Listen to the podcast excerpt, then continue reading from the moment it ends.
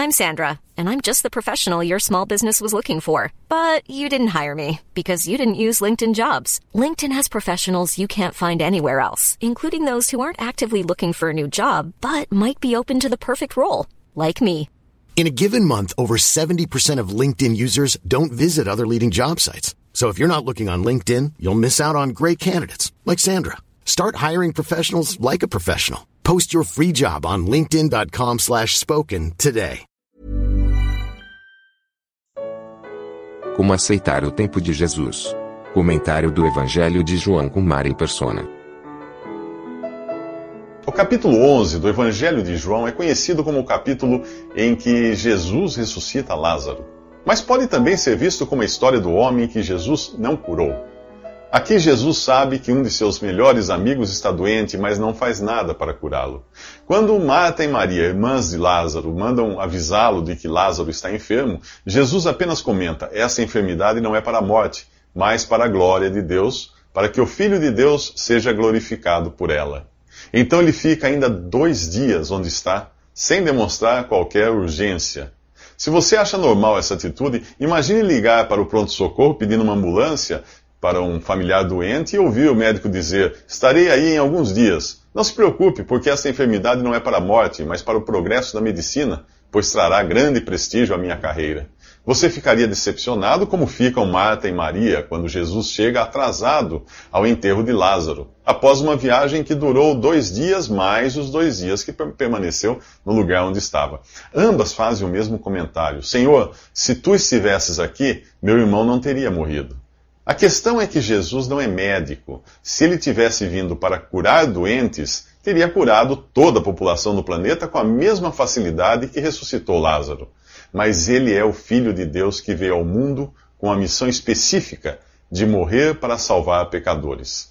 Para entender a diferença, vou usar um exemplo bem, bem tosco. Imagine um moribundo sendo consumido por uma doença incurável. O médico avisa que é capaz de curá-lo para sempre, dando a ele saúde perpétua, porém que não irá fazê-lo imediatamente, mas em um dia futuro. Enquanto isso, apenas para demonstrar que tem capacidade, o médico faz sua dor de dente desaparecer como num passe de mágica. Este exemplo dá uma ideia da diferença entre um benefício passageiro nesta vida e a salvação eterna que Jesus oferece. Os milagres e curas que Jesus e seus discípulos faziam era para demonstrar suas credenciais de Messias. Era como se ele abrisse uma fresta no tempo e dissesse aos judeus: Vejam como será quando eu reinar. Quando João Batista mandou perguntar se ele era o Messias ou se deviam aguardar outro, Jesus respondeu: Os cegos veem, os coxos andam, os leprosos são purificados e os surdos ouvem. Os mortos são ressuscitados e aos pobres é anunciado o Evangelho. Aquelas credenciais provavam que o Messias havia chegado. Nos próximos três minutos, vamos entender melhor o papel das curas e milagres no ministério de Jesus e de seus discípulos. Jesus não cura Lázaro porque tinha outra coisa em mente, muito maior e melhor. As curas e milagres que Jesus e seus apóstolos faziam tinham um objetivo bem definido para cada pessoa, momento e lugar. Ora serviam para provar a fé de pessoas como Marta e Maria, ora para demonstrar a incredulidade de pessoas como os fariseus. Em Atos 19 diz que Deus pelas mãos de Paulo, fazia milagres extraordinários, de sorte que lenços e aventais eram levados do seu corpo aos enfermos, e as doenças os deixavam e saíam deles os espíritos malignos. Aqueles sinais serviam para mostrar que a mensagem de Paulo vinha de Deus. Porém, as boas novas do Evangelho não são de curas e milagres, mas de salvação eterna para todo o que crê em Jesus que morreu por nossos pecados e ressuscitou para nossa justificação. Os próprios apóstolos ficavam doentes e usavam remédios. Paulo tinha um espinho na carne, algum tipo de enfermidade ou limitação. Por três vezes ele pediu ao Senhor que o livrasse. Sabe qual foi a resposta? A minha graça te basta, porque o meu poder se aperfeiçoa na fraqueza. Por que Paulo não curava a si mesmo? Por que deixou o Trófimo doente em Mileto? Por que eh, receitou a Timóteo um remédio caseiro para o seu estômago? Por que não dar a ele um lenço milagroso? Provavelmente Deus queria ensinar algo a eles, ou a nós, sobre o seu modo de agir. Paulo, Trófimo e Timóteo não precisavam de provas de que Jesus era o Salvador. Quem crê, anda por fé, não por vista. Tomé, que gostava de ver para crer, ouviu de Jesus que mais bem-aventurados seriam os que viriam a crer sem ver. Não sei por que tanta gente tem essa fixação por curas e sinais. Acaso Jesus não é suficiente? Lembre-se de que ele não confiava naqueles que o seguiam por causa dos sinais. Se você ficar doente, ore.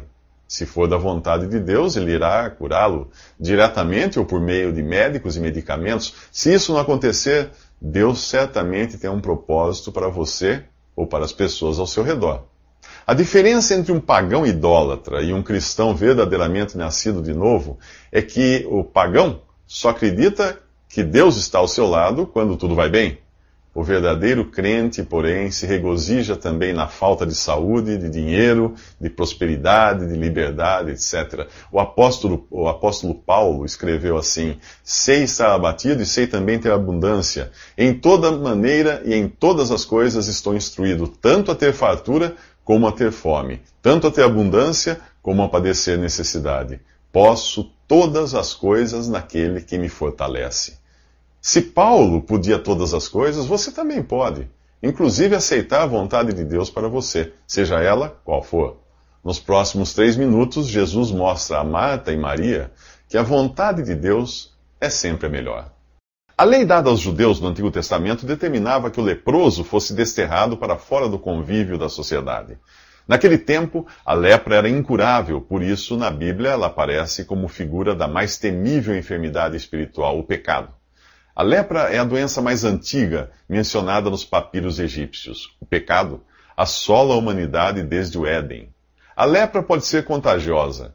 Em Romanos 5, diz que por um só homem entrou o pecado no mundo, e pelo pecado a morte, e assim também a morte passou a todos os homens, porquanto todos pecaram. A lepra corrompe o corpo, compromete os nervos, tira a sensibilidade da pele. O leproso corre o risco de se autodestruir sem perceber. O pecado corrompe o ser humano e o torna insensível à sua própria destruição. Já nascemos pecadores e espiritualmente mortos em nossos delitos e pecados. Mas assim como ocorre com a lepra, é aos poucos que se manifesta a nossa degradação física e moral. Isaías descreve o nosso estado assim: toda a cabeça está enferma e todo o coração fraco. Desde a planta do pé até a cabeça não há coisa sã, só há feridas contusões e chagas vivas, não foram espremidas, nem atadas, nem amolecidas com óleo. Pois todos nós somos como o imundo, e todas as nossas justiças como trapo da imundícia. O pecado é como um aguilhão, o anzol, que fisga o homem e o arrasta para a inevitável morte, enquanto ele se debate para permanecer vivo. E não acaba aí.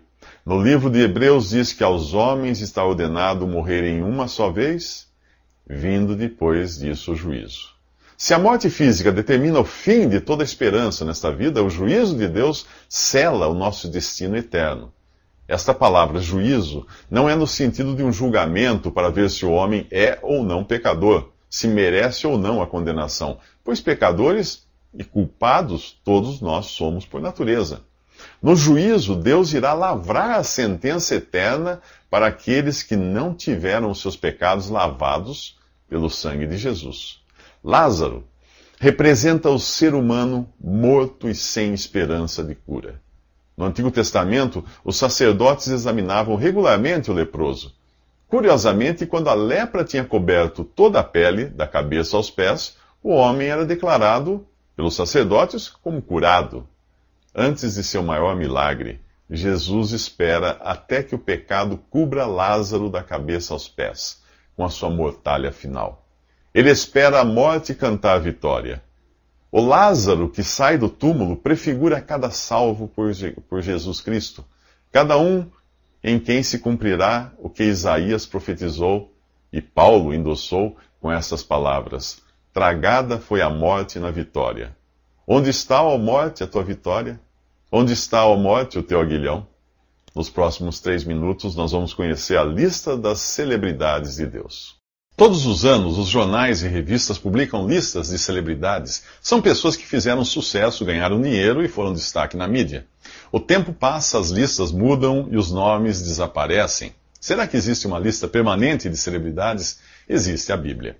Nela você encontra celebridades cujos nomes resistem à poeira dos séculos. Tirando os reis como Davi e Salomão, a grande maioria das celebridades bíblicas jamais teria aparecido nas listas dos famosos.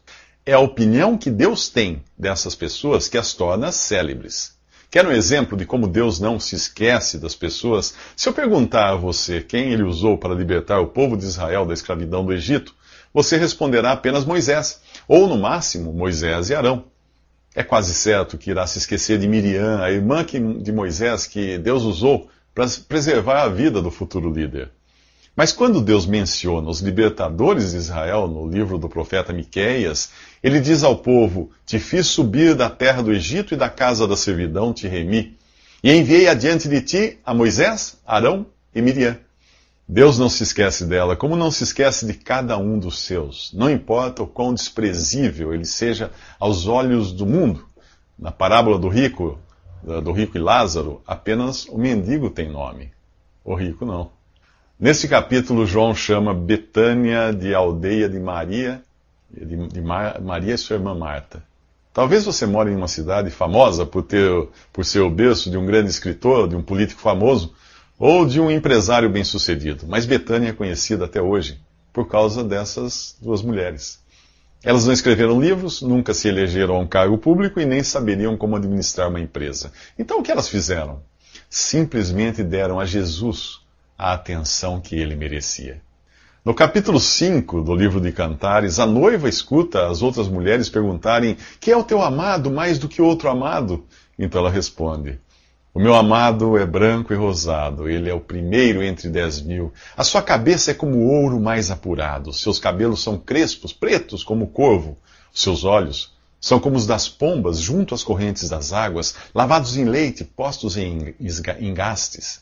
As suas faces são como um canteiro de bálsamo. Como flores perfumadas, os seus lábios, seus lábios são como lírios gotejando mirra com doce aroma. As suas mãos são como anéis de ouro, engastados de berilo. O seu ventre como alvo marfim coberto de safiras. As suas pernas como colunas de mármore colocadas sobre bases de ouro puro. O seu aspecto é como o Líbano, excelente como os cedros. A sua boca é muitíssimo suave. Sim, ele é totalmente desejável. Tal o meu amado e tal o meu amigo. Ah, quando você perguntar o que os crentes veem em Jesus, a resposta é esta: Ele é totalmente desejável. Nos próximos três minutos, Jesus é visto chorando.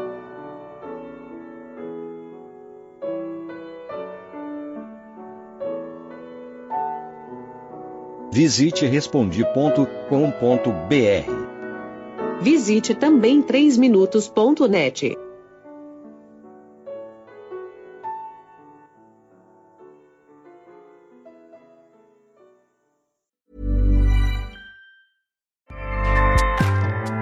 ACAST powers the world's best podcasts. Here's a show that we recommend. The Real Housewives is a guilty pleasure for most, but if you're looking to not feel guilty about that pleasure, tune in to Everything Iconic with me, Danny Pellegrino, where I break down all the messy moments and behind the scenes antics of Bravo's popular franchise. And on Everything Iconic, I also interview celebrity guests like Kelly Ripa, Kiki Palmer, Drew Barrymore, Cameron Diaz, and more about their guilty pleasures, their past work, and so much more. So if you're pop culture obsessed and find yourself watching way too much reality TV like me, tune in to Everything Iconic with Danny Pellegrino wherever you listen to podcasts.